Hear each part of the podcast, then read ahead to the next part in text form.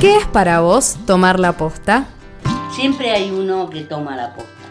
Pero no interesa lo que tomé yo la posta, sino a quién le paso la posta. Cuando la posta es difícil, digamos una tarea ingrata, seguirla. Esa fuerza existe en todo.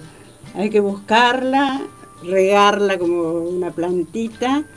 Y bueno, cuando uno afloja, buscar un compañero que en ese momento no afloje y darle un ratito la, la el banderín y uno rehacerse y volver. Pero bueno, lo que siempre decimos es que nuestros hijos ahora son ustedes, los jóvenes. Entonces son los que tienen que seguir la lucha. Son jóvenes y tomen en serio la posta. Tomar la posta implica una generación que se prepare para desplazar a la generación anterior, para decirle, muchachos, gracias por todo lo que hicieron, pero de acá más, vamos nosotros. Eh, tomar la posta es justamente tomar la posta, ¿viste? La posta en una carrera de posta es, eh, vos vas corriendo y le entregas al que viene atrás el pergamino famoso ese y, el otro sigue corriendo. bueno, eso es, eso es entregar la posta. Que ustedes reciban el pergamino de una posta. Si hay algo que corregir, vayan formándose o vayan enterándose de lo que es la historia, cómo se manejó la historia en derechos humanos. Tomar la posta el programa de los jóvenes por la memoria, por la 105.7, Radio Comunidad Enrique Angelelli.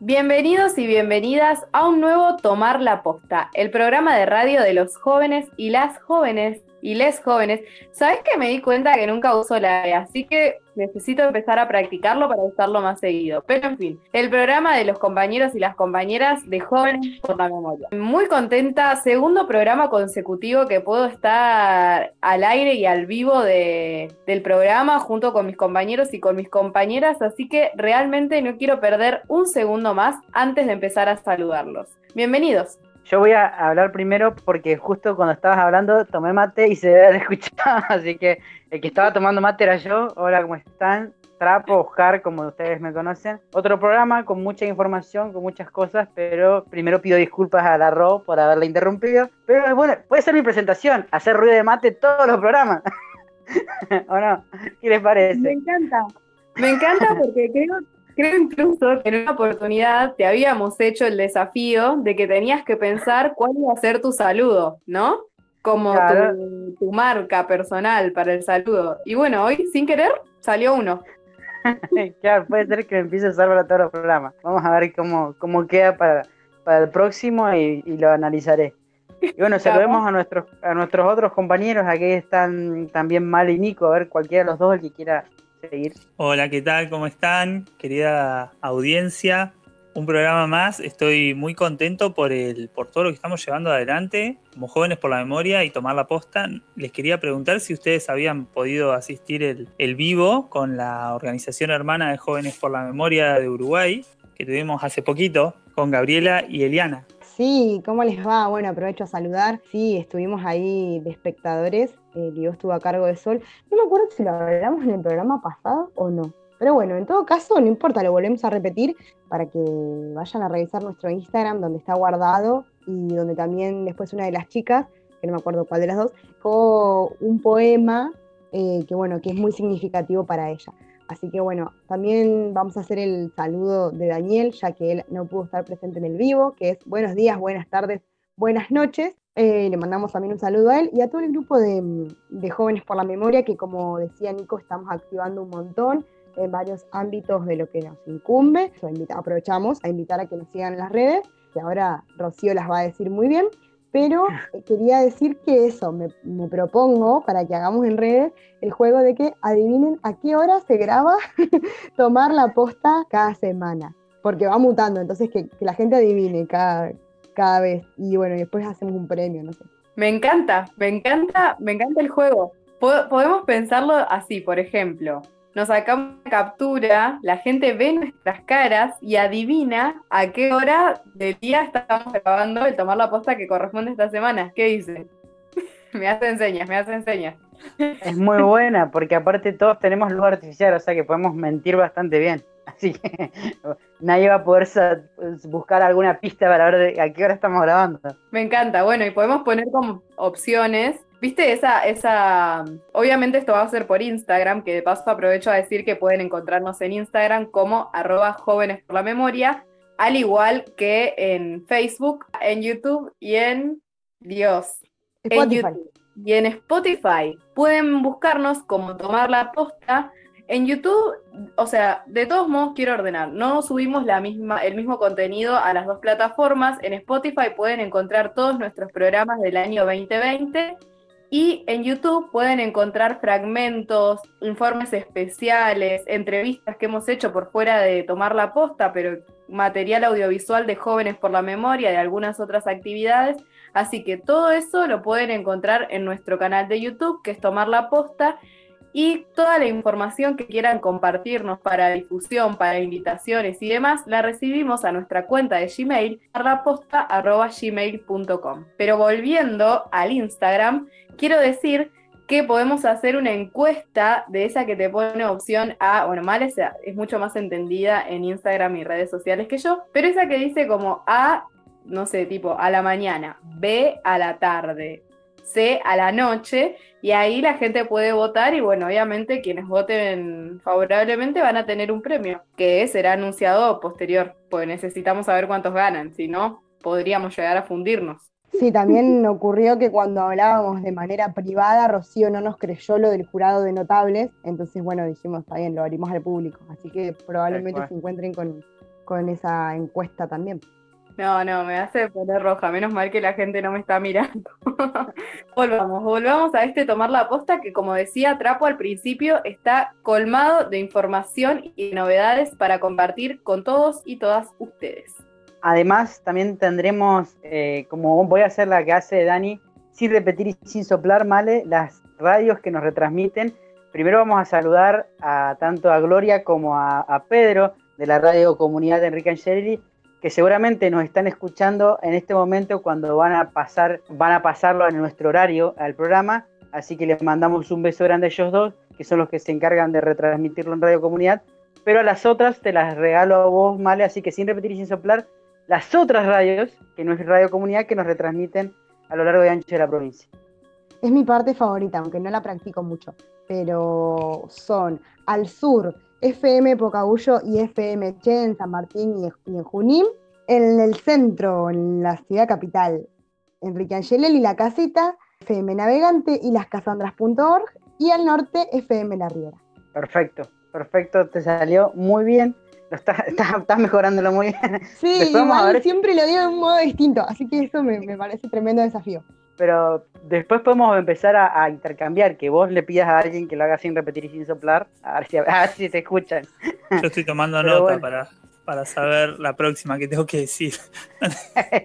Muy bien, muy bien, hay que anotarlas todas porque Dale. por suerte cada vez son más y cada vez es más gente la que comparte este programa que hacemos en algún horario del día que ya van a adivinar ustedes. No quiero alargar mucho más esta presentación, pero ustedes lo escucharán muy poco. Pero Nicolás Ciabatti es el compañero eh, joven periodista más aplicado que tenemos en estos últimos programas de Tomar la Posta. La verdad que enormemente agradecida y contenta de que se haya sumado a este equipo radio de Jóvenes por la Memoria. Así que bueno, para adentrarnos un poco más, quiero contarles que vamos a tener muchísima información. Como siempre, vamos a estar compartiendo todas las novedades de los juicios por delitos de lesa humanidad en todo el país, que realmente son muchos. Vamos a decir que en esta semana arrancan al menos tres juicios nuevos y con eso se suman alrededor de seis o siete juicios que se están desarrollando de manera virtual, lo cual es muy significativo y que también de alguna manera celebramos, a pesar de que no puedan estar los imputados sentados físicamente en el banquillo de los acusados,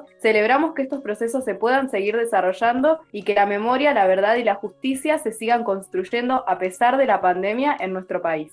Después también vamos, como siempre, con alguna entrevista que en esta semana tiene un tinte particular, porque vamos a estar hablando con un integrante de la Unión de Trabajadores y Trabajadoras de la Economía Popular por algo que nos compete a todos los neuquinos y las neuquinas. Hicieron una presentación en la legislatura, en Casa de Gobierno y hasta en 13 municipios y consejos deliberantes de la provincia, reclamando nada más y nada menos que ser parte del convenio Argentina Construye que se firmó semana pasada, cuando el presidente Alberto Fernández visitó la provincia, se firmó un convenio con el gobernador de Neuquén y lo que solicitan la Unión de Trabajadores de la Economía Popular es poder ser parte de la obra pública por la cual se firmó ese convenio. Así que para saber un poco más y adentrarnos mejor en cuál es la realidad de este sector, amplio sector de nuestra sociedad, vamos a estar hablando con un integrante de esta organización, como decía. Además de, bueno, de las secciones de siempre, de nuestras noticias y de, bueno, mi sección, la sección de efemérides.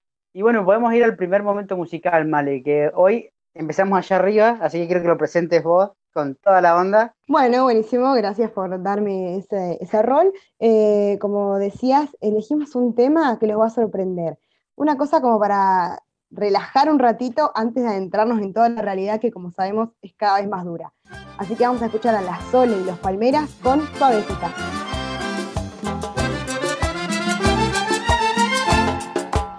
Es su novia si sabe cómo se baila la cumbia. Y al sonar los tambores, si no la invita, no invita a ella.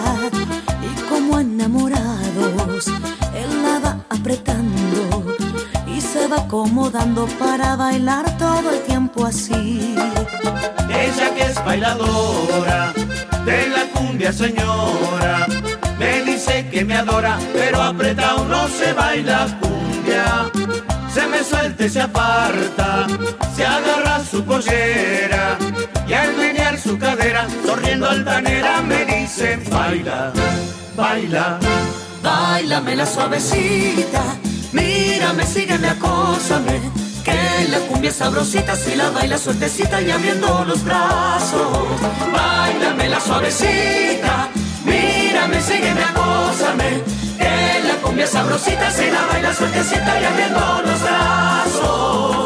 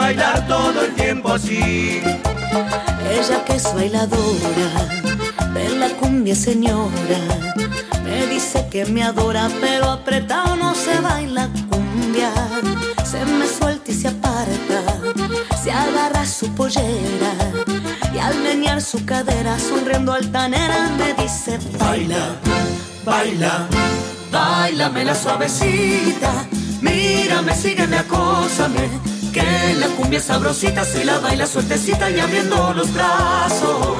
Bailame la suavecita, mírame, sígueme, acósame. Que la cumbia sabrosita se la baila suertecita y abriendo los brazos.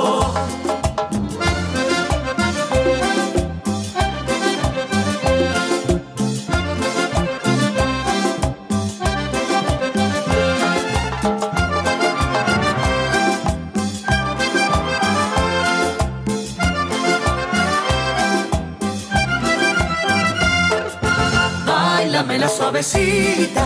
Mírame, sígueme, acósame. Que la cumbia sabrosita si la baila suertecita y abriendo los brazos. Bailame la suavecita. Mírame, sígueme, acósame. Que la cumbia sabrosita se la baila suertecita y abriendo los brazos. Baila, baila.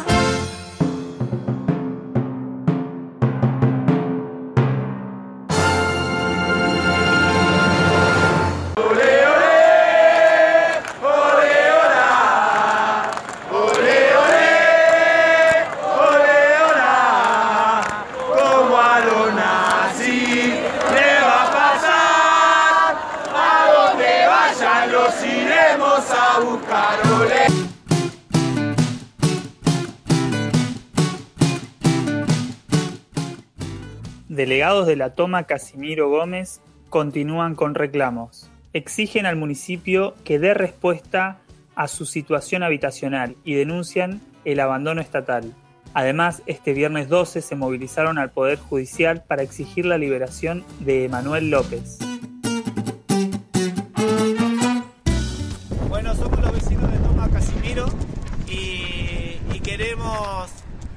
Eh, pedir la inmediata libertad para Emanuel López, ya que los sin techo no queremos estar presos, los sin techo queremos vivir dignamente.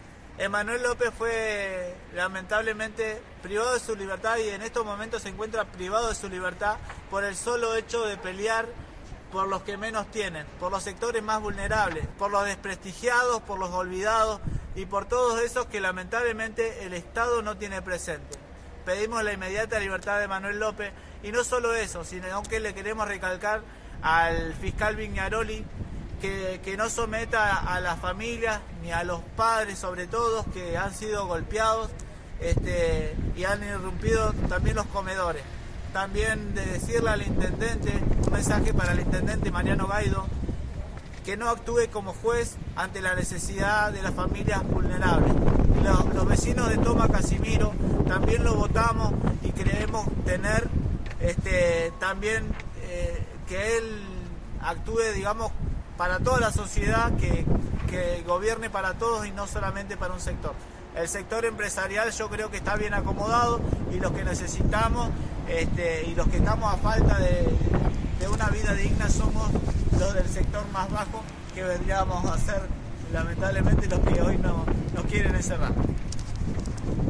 Exigimos liberación para Emanuel López. liberación para Emanuel López. Liberación inmediata de Emanuel López.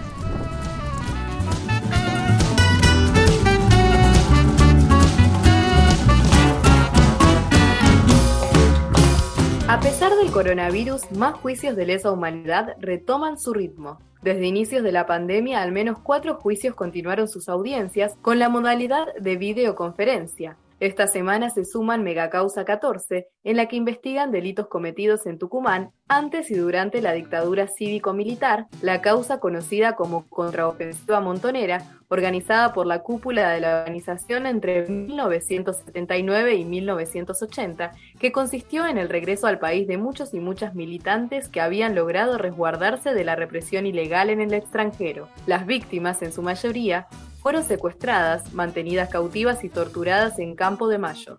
70 personas permanecen desaparecidas. En Tucumán se retomarán las audiencias en el megajuicio que unifica la segunda parte de la causa por los delitos del operativo Independencia y una serie de crímenes de lesa humanidad ocurridos en la jefatura de policía y los centros clandestinos conocidos como Arsenal y el Reformatorio. Y en provincia de Buenos Aires continúan las audiencias de la megacausa Campo de Mayo en etapa testimonial y el juicio Arsenal Naval de Zárate y otros centros clandestinos del circuito Zárate-Campana, en la que se juzgan privaciones ilegítimas de la libertad, torturas, abusos sexuales y violaciones cometidos en el circuito represivo de Escobar, Zárate y Campana entre marzo y abril de 1976 en etapas de alegato. Finalmente se suma en Mendoza el juicio que aborda la responsabilidad penal de 20 imputados, en su mayor parte integrantes del ejército y la Fuerza Aérea, por crímenes de lesa humanidad perpetrados contra 107 víctimas, de las cuales 61 fueron desaparecidas y 3 ejecutadas. Un represor de la ESMA vuelve a la cárcel por violencia de género. Se trata del policía Raúl Armando Cabral, imputado por delitos de lesa humanidad contra más de 700 víctimas durante su paso por la ESMA. Cabral había conseguido a fines del año pasado que el Tribunal Oral Federal 5 le otorgara el arresto domiciliario, pero ese mismo tribunal se lo revocó luego de que la ex esposa, garante del beneficio, lo denunciara por violencia de género. A fines del 2019, Cabral obtuvo la prisión domiciliaria por el Tribunal Oral Federal 5, sin embargo el mismo tribunal se lo revocó el 9 de marzo último por la denuncia de violencia de género. Después de eso, y gracias a la apelación de su defensa, Cabral ganó tiempo y consiguió que lo autorizaran a permanecer en otro domicilio con vigilancia electrónica. Sin embargo, hace pocos días, la Sala 2 de Casación confirmó la decisión por problemas de conexión posponen un juicio por delitos de lesa humanidad. Se trata de un juicio que investiga 366 violaciones a los derechos humanos cometidos en el inicio del operativo Independencia en febrero de 1975 y durante la última dictadura en la provincia de Tucumán. Hay 26 imputados que pertenecen a la Policía de Tucumán, el Ejército y la Gendarmería Nacional. El proceso se inició el 9 de diciembre de 2019 y se reanudó en febrero de este año, pero se interrumpió durante la etapa testimonial cuando se declaró el aislamiento social por la pandemia de coronavirus. La continuidad del juicio estaba prevista por videoconferencia en el Tribunal Oral Federal de la provincia, pero por problemas de conexión dará inicio el próximo jueves a las 9.30.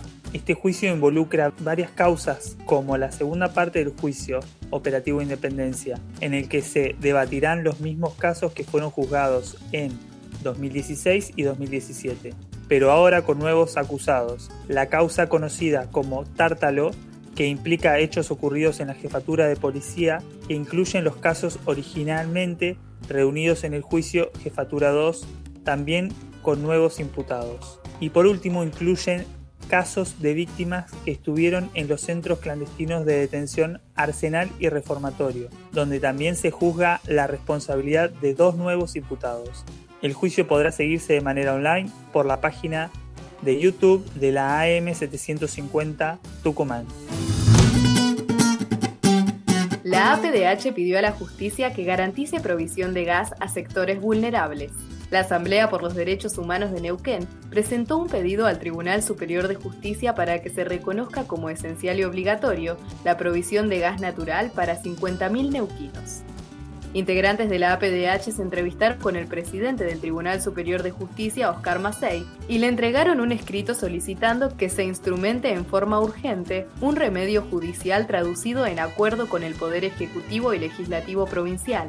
Una solicitud que sostiene que se provea garrafas a los sectores en situación de pobreza, 12.000 familias de la ciudad de Neuquén que no cuentan con el servicio ya que no existen redes de gas domiciliario en los sectores donde viven, es decir, más de 50.000 personas que no tienen gas natural. El pedido plantea además la obligación de la provincia de velar por la salud, especialmente en la prevención de enfermedades, poniendo a disposición servicios gratuitos en defensa de ese derecho y removiendo obstáculos económicos que limiten la igualdad de los habitantes.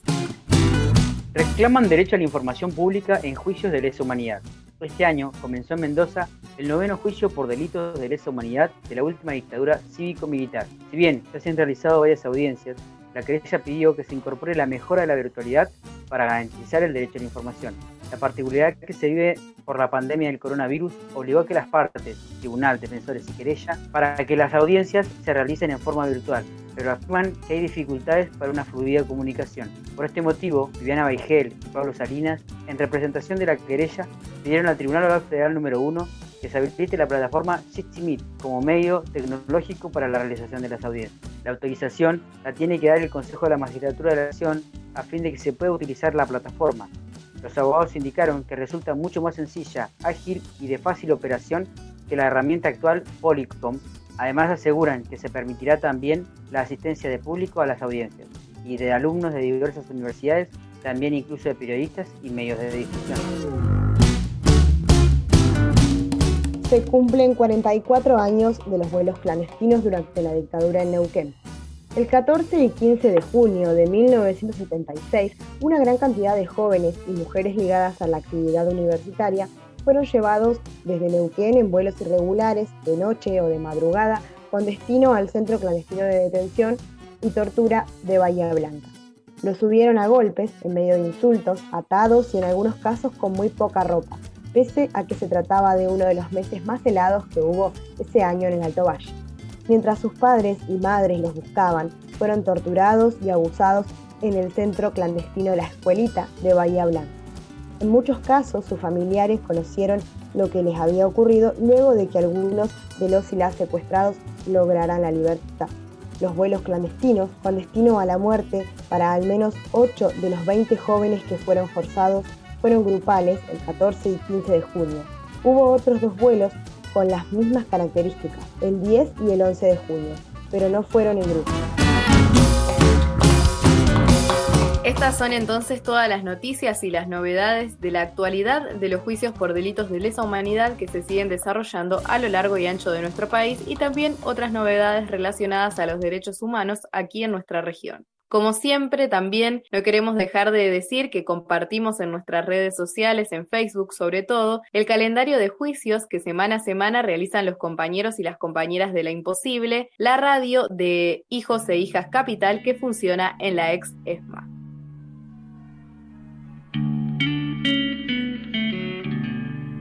Del otro lado de la reja está la realidad. De este lado de la reja también está la realidad. La única irreal es la reja. La libertad es real. Aunque no se sabe bien si pertenece al mundo de los vivos, al mundo de los muertos, al mundo de las fantasías o al mundo de la vigilia, al de la explotación o de la producción. Los sueños, sueños son. Los recuerdos, aquel cuerpo, ese vaso de vino.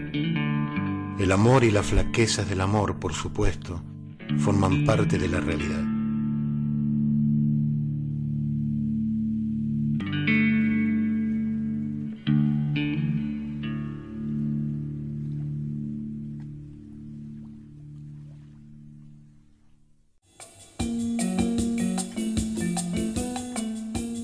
Seguramente la mayoría de nosotras aumentó su consumo cultural en cuarentena. Sobre todo al principio, hubo tiempo para escuchar música, leer, mirar series y películas. Sin embargo, quienes están detrás de todo eso estaban desesperados, intentando ser creativos, innovadoras, sin saber si relajarse, invadir el mundo virtual, rebelarse o agachar la cabeza. Como en casi todos los ámbitos laborales y de la vida, en el arte, este contexto dejó expuestas nuestras miserias. Vimos crudamente cómo aquello que parece un hobby es en realidad lo que para la olla en muchas casas. Sin embargo, como en toda época de crisis, el arte aflora de maneras sorprendentes. Disfrutamos de transmisiones en vivo de Pedro Aznar, incluso el Instituto Nacional de la Música estrenó un programa de televisión.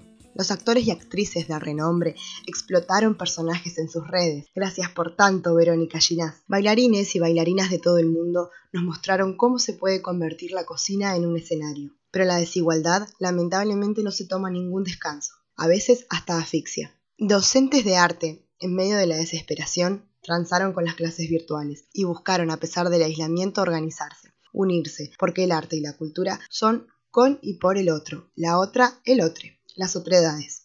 Existe una esencia colectiva en el arte, una solidaridad que trasciende los egos. Mosquito, un actor disidente porteño, salió en la tele por una iniciativa colectiva de repartir alimentos a quienes más lo necesitan y relacionó esta iniciativa con la técnica de la improvisación. Dijo que la improvisación desarrolla la escucha, la observación y el sí como respuesta a todo. Hablando de disidencias y pasando un poco por todo nuestro país, debemos recordar que Juan Solá aprovechó el gancho de su poesía para poner en marcha una campaña para ayudar a las personas trans y disidentes de su provincia, Chaco. En nuestra región esto se palpa del mismo modo, o peor, porque no tiene tanta prensa. Estas bailarinas que vimos bailar en la cocina además hace más de 10 años están reclamando una ley de danza que regule la actividad, pero sobre todo que las y los reconozca como trabajadores, la mayoría de ellas, al igual que las salas y elencos de teatro, trabajan de manera autogestiva. Entonces, el mantenimiento de sus pequeños y medianos recintos artísticos se vio ahorcado económicamente. ¿Qué sucede con el derecho al trabajo de los artistas?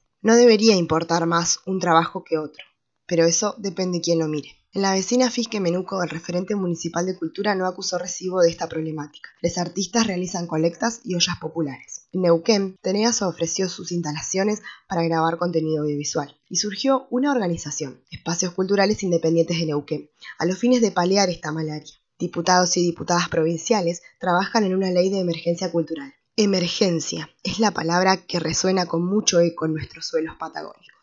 Solo queda una pregunta ya conocida. ¿Quién resistirá cuando el arte ataque?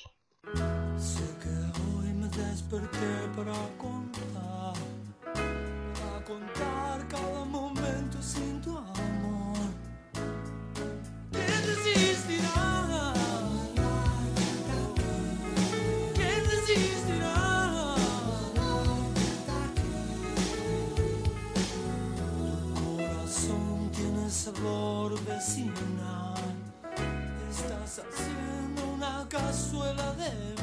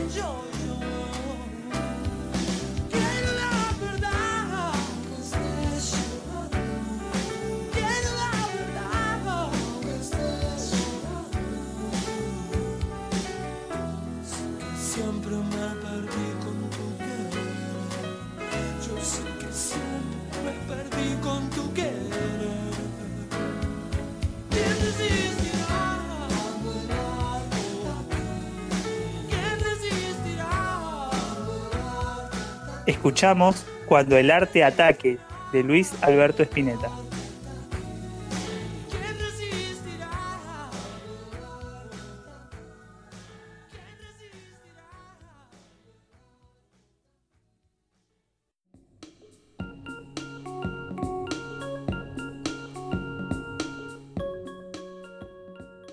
El Nacedor, de Eduardo Galeano, en conmemoración al nacimiento de Ernesto Che Guevara, un 14 de junio de 1928. El nacedor. ¿Por qué será que el Che, el Che Guevara tiene esta peligrosa costumbre de seguir naciendo? Cuanto más lo manipulan, cuanto más lo traicionan, más nace. Él es el más nacedor de todos. ¿No será porque el Che decía lo que pensaba y hacía lo que decía?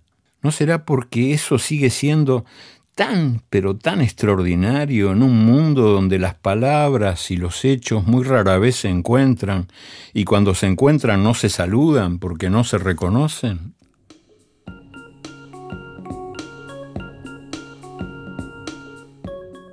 Nuevo bloque aquí en Tomar la Posta. Vamos a dar paso a nuestra entrevista de esta edición. Estuvimos siguiendo ya hace varias semanas la situación de la toma Casimiro Gómez. Delegados, delegadas denuncian el abandono estatal y además reclaman por la liberación de su delegado Emanuel López, quien se encuentra bajo prisión preventiva. Tomar la posta se acercó hasta la toma Casimiro para poder hablar de frente con sus delegados y poder conocer esa realidad más allá de la, la entrevista telefónica. Pasemos a escuchar entonces la conversación que mantuvimos con delegados y delegadas de la toma. Primero que nada, muchísimas gracias por la entrevista. Mi nombre es Lira Daniel Alejandro. En la, actualidad es que seguimos con las medidas de fuerza, eh, recalcando también al fiscal Viñaroli que, que no nos someta, digamos, y que por lo menos deje pasar comida, porque en algún momento nos estaba privando el de la comida. Este, que somos seres humanos, somos padres y madres de familia y que no, no, no queremos que nos apresen y que nos, nos manden a golpear como ya ha pasado con varios de los vecinos y creo que vecinas también, porque lamentablemente si le pasa a un vecino está el marido, o sea, está la señora y, lamentablemente ve esa, esa, eh, esa violencia, digamos, que, que, que, que ejerce, digamos, la fuerza policial. ¿Cuántas familias hay actualmente? Eh, actualmente alrededor de 350 familias, si no me equivoco. Bueno, ahí están los- el resto de los chicos, seguramente ahí le va a poder compartir algo más. Pero 350 familias que algunas este, se quedaron dando vuelta porque en el sector de enfrente, como estarás viendo, muchas de las familias no, no, no, no firmaron el acuerdo que, que estaban, eh, que le mandaban por parte del IPBU, por parte de la municipalidad, y lamentablemente se quedaron en la calle esas familias y bueno, nos vinieron a pedir al, al grupo delegado que le podamos este, dar una reubicación y, bueno, y ahí estamos tratando de pelearla el día a día, porque esta es una lucha que llevamos este, también eh, el día viernes eh, vamos a tomar este, medidas en, en fiscalía para recalcarle al, señor Vignaroli, al fiscal Vignaroli, la inmediata liberación de Emanuel López. Bien, teniendo en cuenta que estamos en un contexto de pandemia en el cual hay muchísimos recaudos los cuales eh, tomar, ¿se acercó algún personal de salud a fijarse cómo es su estado de salud? No, la verdad que hasta el día de hoy no se ha acercado nadie a, ver, a hablar con nosotros ni a ver cómo estamos, si estamos bien, en qué situación estamos. Solamente se han acercado a la vez que nos andaban buscando a todos nosotros, los delegados, tanto como Manuel López, como si fuéramos criminales, pateando casilla tras casilla, pegándole a los vecinos, como si fueran, no sé, delincuentes, tapando a un gran criminal, que es nuestro compañero Manuel López, que está detenido en, este momento. Eh, la verdad que para eso nomás se han acercado para tratarnos de que nosotros somos delincuentes y acá la verdad no hay delincuentes, acá hay familias, niños, trabajadores, trabajadoras que necesitamos un techo. Acá está el pueblo neuquino pidiendo un techo, una tierra para cada uno de nosotros, para los niños del futuro, para cada uno de nosotros. Si nosotros dejamos, bajamos los brazos por lo que estamos peleando ahora y dejamos meter una empresa, ¿a dónde vamos a ir a vivir? ¿A dónde va a ir a vivir nuestro futuro? Son las pocas tierras que están quedando en Neuquén y las están vendiendo al extranjero, vendiendo a empresas. Me parece una tomada de pelo que el, nuestro gobernante nos deje morir así cuando nosotros somos los que les votamos todos los días, todos los meses, cada cuatro años. Bien, después de, de toda esta parte de familias que se ha retirado por el acuerdo que ha hecho con el municipio, ¿cuál Sí. es el ánimo aquí en Nosotros nos hemos juntado con las familias que no han querido firmar, que los han obligado los otros delegados del otro sector, los cuyos no- nos denuncian como que nosotros lo hemos amenazado a ellos, que es una gran mentira porque yo estuve presente cuando vinieron los mismos delegados de al frente a amenazar a Emanuel con un arma y le pegaron entre dos. Eh, ellos eh, se enojaron porque vinieron los mismos vecinos de al frente que no estaban de acuerdo con, con los tratos a decir que ellos llamaban cada cinco familias a firmar y el que no firmaba le venían, le quitaban la casilla, se la iban a prender fuego. O sea que no es un trato, este, un arreglo tan pacífico de No. mutuas partes como se dice que... O sea, en realidad los, dele- los otros delegados no hicieron el acuerdo hacia contra la familia, se hicieron acuerdo hacia su bolsillo, no fijándose en la gente que estaba viviendo acá, porque de aquel sector habían más de 20, 30 familias viviendo, las cuales hoy por hoy volvier- volvieron a pedir una ayuda a nosotros o tuvieron que firmar y nos dicen, firmamos ese acuerdo obligados para no quedarnos sin nada. Eh, si nosotros no firmábamos, nos iban a sacar igual. Como que si nosotros no íbamos a quedar sin nada, decían, están indignados y tuvieron que firmar como obligados. Más allá que los delegados tuvieron un acuerdo con, el con la municipalidad, fueron entre los delegados, no con los vecinos. Los vecinos hicieron lo que los delegados les dijeron. Tenemos una familia, un matrimonio que está en la, en la toma ya, la última, la primera que hizo un acuerdo, el muchacho se acercó el otro día, que ni siquiera lo dejan entrar a desarmar su casilla, que cada vez que él va, quiere entrar a sacar su casilla o quiere entrar con su familia ahí, la policía lo agarra, le pega y se lo lleva detenido y él tiene que decirle a su familia que se retire. Y se acercó el otro día a, a ver si nosotros lo podíamos reubicar acá, que él tenía su casilla. Y ya está, si usted se va a mirar para allá, va a haber una casillita sola, bien armadita, que es del muchacho que necesita dónde estar. Que todavía ni siquiera el cheque que le ofrecieron le dieron. ¿Y dónde han partido esas familias ahora las que, las que marcharon? Y lamentablemente han quedado en la calle, otros se han reubicado en, en donde, en este sector, en el sector que estamos nosotros. Eh, la verdad que eh, no se puede creer porque los, de- los delegados de aquel lado, este, bueno, justamente aceptaron eh, la propuesta de gobierno, no es que negociaron, sino aceptaron la, puesta la propuesta de gobierno. Y entonces eh, de ahí, bueno, también quiero recalcar el tema de Manuel López, que justamente cuando el señor Zapata vino a trabajar, vino con sus máquinas y vino a dar una entrevista acá por, tele- eh, por televisión, este, justamente se nos estaban llevando a nuestro compañero eh, Antonio Álvarez y a, nuestro compañero Manuel López. Eh, no es eh, casualidad que justamente los delegados, los mismos delegados que afirmaron, lo denunciaron a Emanuel López. Para, para nosotros creemos que hay una persecución política de parte de parte del gobierno con los, con los mismos delegados que, que hicieron la pro- que aceptaron la propuesta. Lo que queremos recalcar que nosotros no estamos, que no decimos que no vamos a hacer un acuerdo. Si es digno de cada familia que está en la toma y es para ellos les sirve, nosotros estamos de acuerdo en, a negociar, pero no por un cheque de, de 10 mil pesos por ocho meses. No, nosotros queremos tierra por tierra, sino un techo digno para cada una de estas familias que están acá. Este, así como decía este, la delegada este, y el delegado acá, este, y como les estaba comentando anteriormente que nos hicieran la entrevista, que de parte del IPBU, este, en este caso Zapata, eh, no quiere llevar a una mesa de negociaciones los que nos quieren im- implementar algo a nosotros, este, y si nosotros no acatamos las órdenes, este, lamentablemente nos, nos, nos desalojan, o sea, eso es lo que nos- nosotros damos a entender, porque lo hemos visto, o sea, hemos visto como lamentablemente las familias han llorado, o sea, las madres, eh, lo- los niños se han quedado sin, su precaria vivienda, y es algo que, nosotros acá lo, vivimos este, latente, digamos, lo, tenemos acá presente, digamos.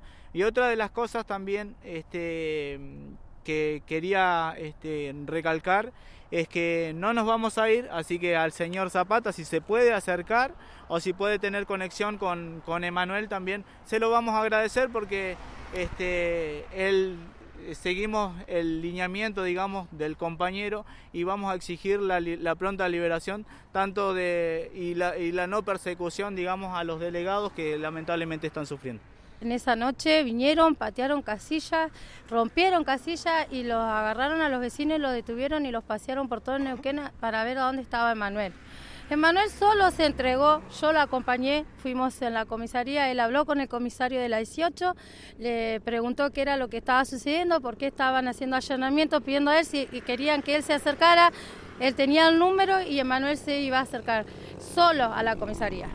Esa mañana, se, como se lo llevaron a tantos vecinos, tanto a, nuestro delegado Antonio, que estaba con nosotros, después de las palizas que le dieron, nosotros yo lo acompañé a Manuel a la 18 a entregarse solo, o sea, no entregarse, a ver qué era la situación, por qué motivo estaban haciendo lo que estaba pasando, y ahí instantáneamente quedó detenido y de ahí no lo vimos más y no pudimos ni hablar más con él, ni saber el por qué, ni el motivo de que por qué quedó detenido. Eh, es una injusticia lo que están diciendo de que lo atraparon. No, él solito fue y se presentó porque no tiene nada que esconder, porque es un vecino más que lucha a la par de nosotros por, por un techo digno y una tierra digna para la familia y para cada uno de nosotros. A él lo acusan de, inci- de incitar a la usurpación y cada uno, cada Vino uno de los vecinos vino su sol- 10 por 20. Yo vine solito, la vecina vino solita, el vecino vino solito. Acá nadie, nadie incitó a nadie. Instigó a nadie. Eh, nadie instigó a nadie. Solamente el gobierno instigó a que nosotros estemos hoy día acá porque no nos da una, una respuesta habitacional.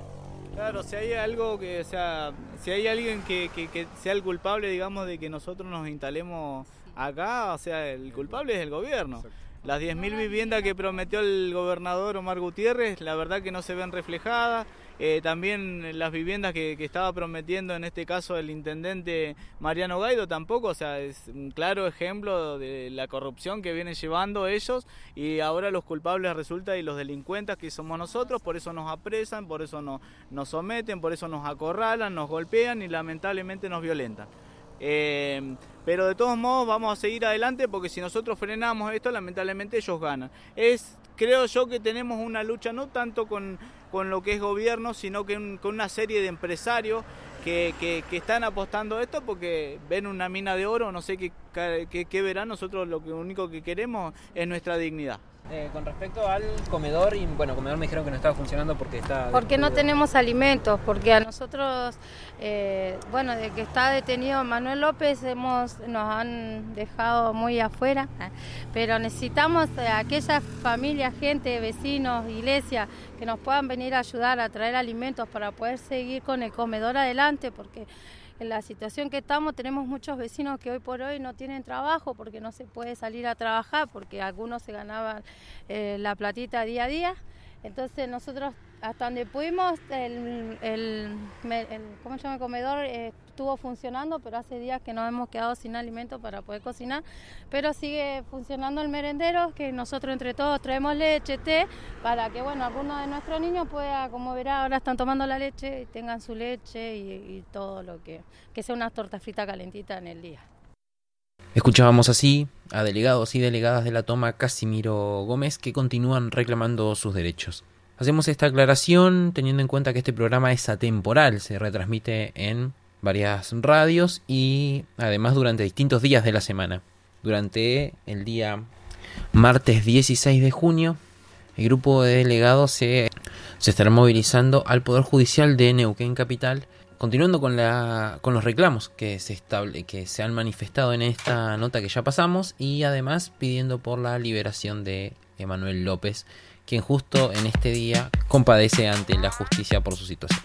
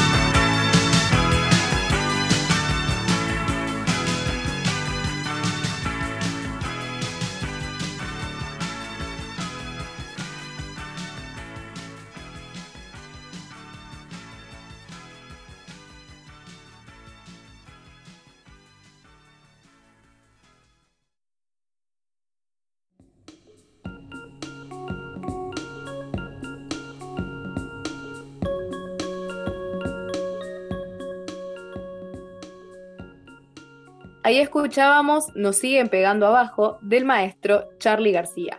Y ahora, ya llegando un poco al final de nuestro programa, pero no por eso menos importante, vamos a escuchar una de nuestras secciones estrella. Me gusta decirle así porque la verdad que es un trabajo de investigación constante y semana a semana que eh, se da nuestro querido Oscar Trapo Marichelar. Así que sin más preámbulo, vamos con esta sección que decidimos titular Pasándole el trapo a la memoria.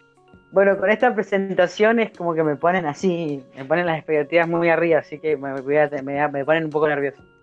Pero bueno, eh, eh, una de las efemérides importantes que queríamos recordar, no queremos dejar pasar nunca, es el 14 de junio, ya que un 14 de junio pasaron varias cosas importantes, pero en la región, particularmente en el 2003, desaparecía en la ciudad de Neuquén el estudiante de la Universidad Nacional del Comahue, Sergio Ávaro. Sergio había llegado en el 2003, en ese mismo año acá en Neuquén, con 18 años a estudiar en la Facultad de Economía la carrera de Contador Público, oriundo de Picún Leufú.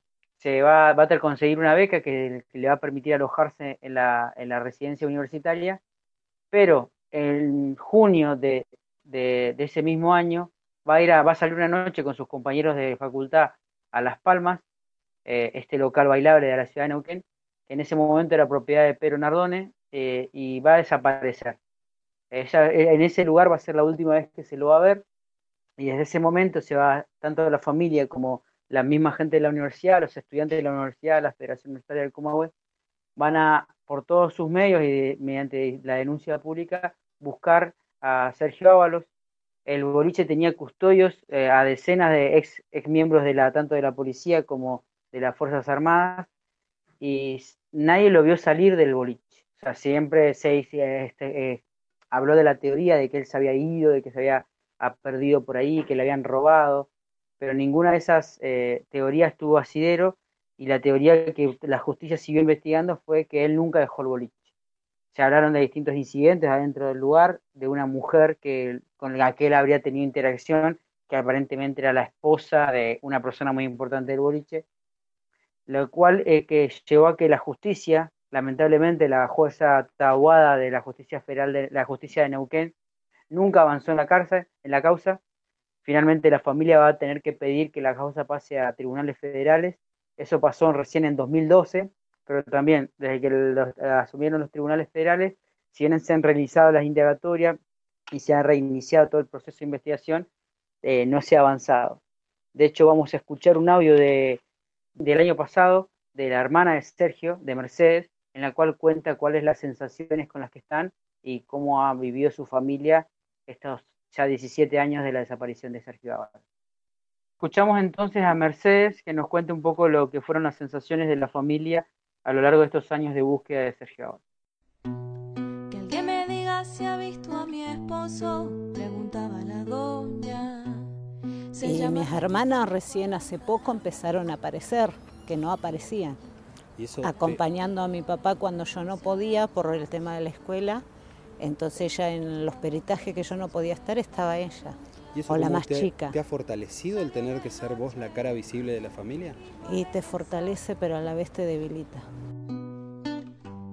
y yo no sé ya qué. Te debilita en el interior porque es como que la lucha, tener que sacar fuerza donde sea para... El desgaste.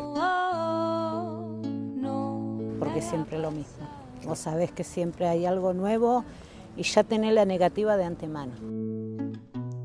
Llevo tres días buscando a mi hermana. Aunque tenés una pequeña esperanza que pueda llegar a salir toda a la luz, pero siempre tenés la negativa.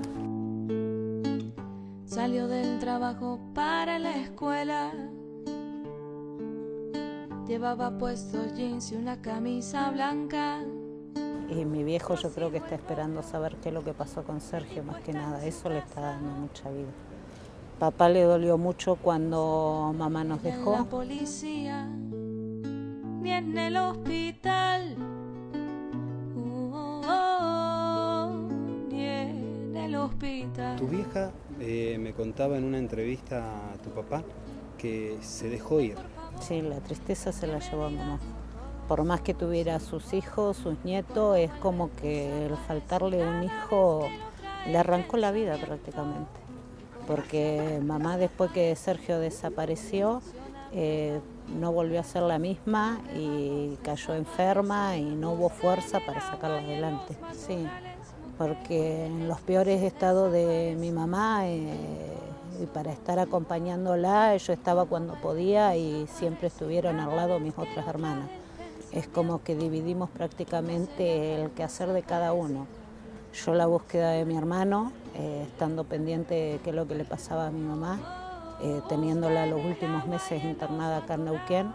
Mi papá al lado de ella, porque no se despegó, en ese tiempo no se despegó de al lado de ella, por más que buscara a Sergio, es como que se aferró más a ella. Y, y hasta que se nos fue, o sea, ese es el tema. Y después mis hermanas. el apoyo constante de cada uno. En otra de las efemérides, un 15 de junio, pero de 1918, se producía la reforma universitaria, resultado del levantamiento estudiantil producido principalmente en Córdoba, pero que fue acompañado por estudiantes de todo el país. Vamos a escuchar un informe que nos va a explicar todo lo que sucedió durante esa época y los resultados de lo que fue la reforma universitaria. No eran días tranquilos aquellos de 1918. En ese mundo efervescente y en guerra, los estudiantes de la Universidad de Córdoba deciden que esa casa de estudios es mucho más conservadora de lo que se podía tolerar. La gota que rebasó el vaso fue el cierre del internado del Hospital Nacional de Clínicas a fines de 1917, sitio donde se estudiaba bien y los alumnos del interior tenían comida y casa asegurada. Las protestas confluyen en la formación del Comité Pro Reforma, que declara la huelga ante el rechazo de todas sus iniciativas por parte del Consejo Superior. La universidad fue un caos, hasta que el 23 de agosto, el presidente Irigoyen envió como interventor al ministro de Instrucción Pública, José Salinas, para que pusiera en marcha las demandas de los estudiantes, autonomía, cogobierno y libertad de cátedra. En las elecciones de las carreras se van imponiendo los decanos favorables a la reforma. Sin embargo, a la hora de elegir al rector, la Asamblea viola los acuerdos con los alumnos y elige a Antonio Nores, un candidato del conservadurismo ultracatólico. Los estudiantes irrumpen en el salón y declaran una nueva huelga. Nores asume en medio de protestas e incidentes y con la universidad llena de policías. La Federación Universitaria de Córdoba exige su renuncia y difunde el manifiesto liminar que recoge la adhesión de estudiantes, obreros e intelectuales de todo el país. Córdoba se redime. Desde hoy contamos para el país una vergüenza menos y una libertad más. Los dolores que quedan son las libertades que faltan. Finalmente, en julio de 1918, Nores renuncia al rectorado. Nacía una nueva universidad. Los principios de la reforma universitaria del 18 serán la autonomía de las universidades respecto de los gobiernos, el gobierno compartido por profesores, graduados y estudiantes, la enseñanza libre y gratuita y la libertad de cátedra. La reforma del 18 se extendería como modelo a toda América Latina y sus valores siguen vigentes hasta el día de hoy, o al menos deberían. La universidad pública, gratuita, laica y autónoma, como la conocemos hoy, es un producto de la reforma del 18. Sí, claro, la reforma del 18 permitió modernizar los planes de estudio, permitió que muchos más estudiantes pudieran estudiar en las universidades, ampliar su número y darles participación en el gobierno de las mismas. Fue clave en el desarrollo de la educación pública en América Latina. Y en 1968, cuando se producen los hechos de París, los estudiantes de París van a recordar a sus colegas de Córdoba de 1918 en varios manifiestos. Otra de las efemérides que queremos recordar es el del 17 de junio de 1976.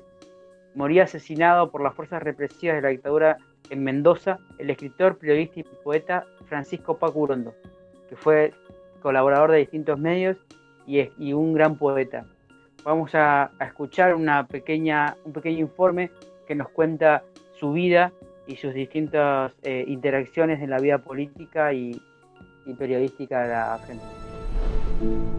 Si ustedes lo permiten, prefiero seguir viviendo. Después de todo y de pensarlo bien, no tengo motivos para quejarme o protestar. Francisco Paco Urondo, poeta, periodista y militante político, nació el 10 de enero de 1930 en la provincia de Santa Fe. En 1946 se instaló con su familia en Buenos Aires, donde terminó sus estudios secundarios. A los 26 años, en 1956, publicó su primer libro de poemas, Historia Antigua. Si bien nos dejó una prolífica obra poética, su producción literaria comprende también cuentos, relatos, guiones cinematográficos y una novela. En 1968 fue nombrado director de Cultura de la provincia de Santa Fe. A comienzos de la década de los 70, Paco Urondo comenzó a militar en las FARC, Fuerzas Armadas Revolucionarias, y luego en Montoneros. En 1972 estuvo preso en la cárcel de Villa Devoto y fue liberado gracias a la amnistía política dictada por el doctor Héctor Cámpora al asumir la presidencia en 1973. La noche anterior a recuperar su libertad, les realizó una larga entrevista a los tres sobrevivientes de la masacre de Trelew, que se publicó con el título La Patria Fusilada. Ese mismo año fue nombrado director del Departamento de Letras de la Facultad de Filosofía y Letras de la Universidad de Buenos Aires. Como periodista trabajó en diversos medios del país y del extranjero, entre ellos Primera Plana, Panorama, Crisis, La Opinión y Noticias. Con el golpe militar de 1976, Paco Urondo pasó a la clandestinidad. El 17 de junio de 1976, a los 46 años, murió cuando un grupo de tareas intentaba secuestrarlo en la ciudad de Guaymallén, provincia de Mendoza. Sin jactancias, puedo decir que la vida es lo mejor que conozco.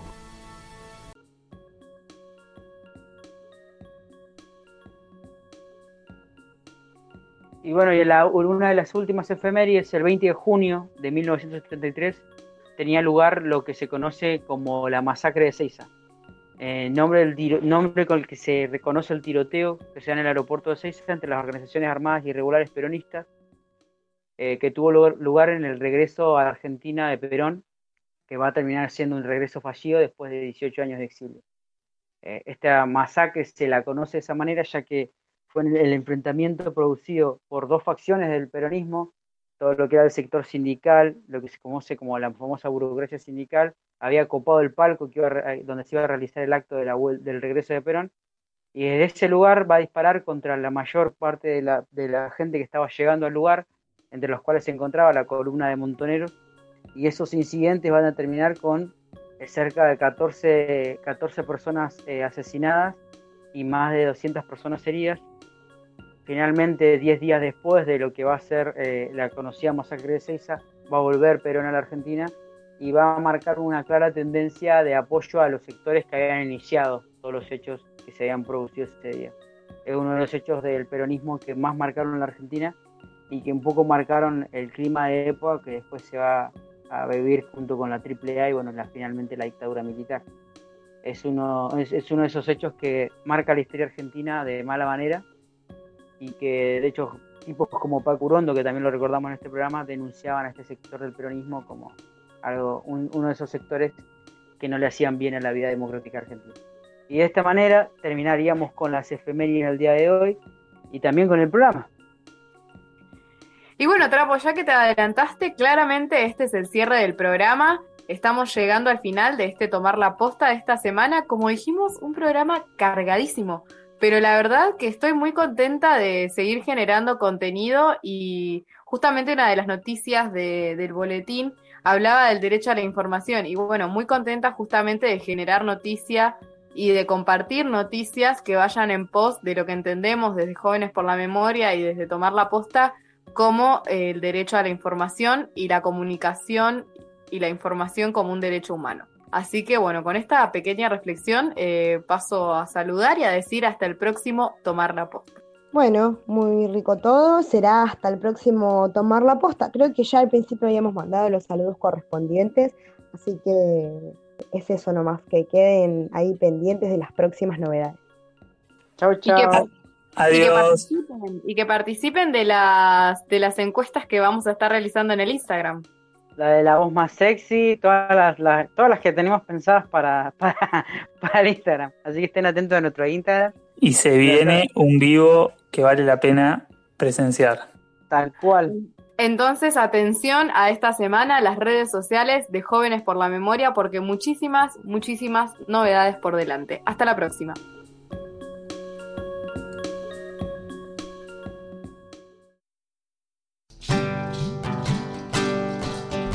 ¿Qué es para vos tomar la posta?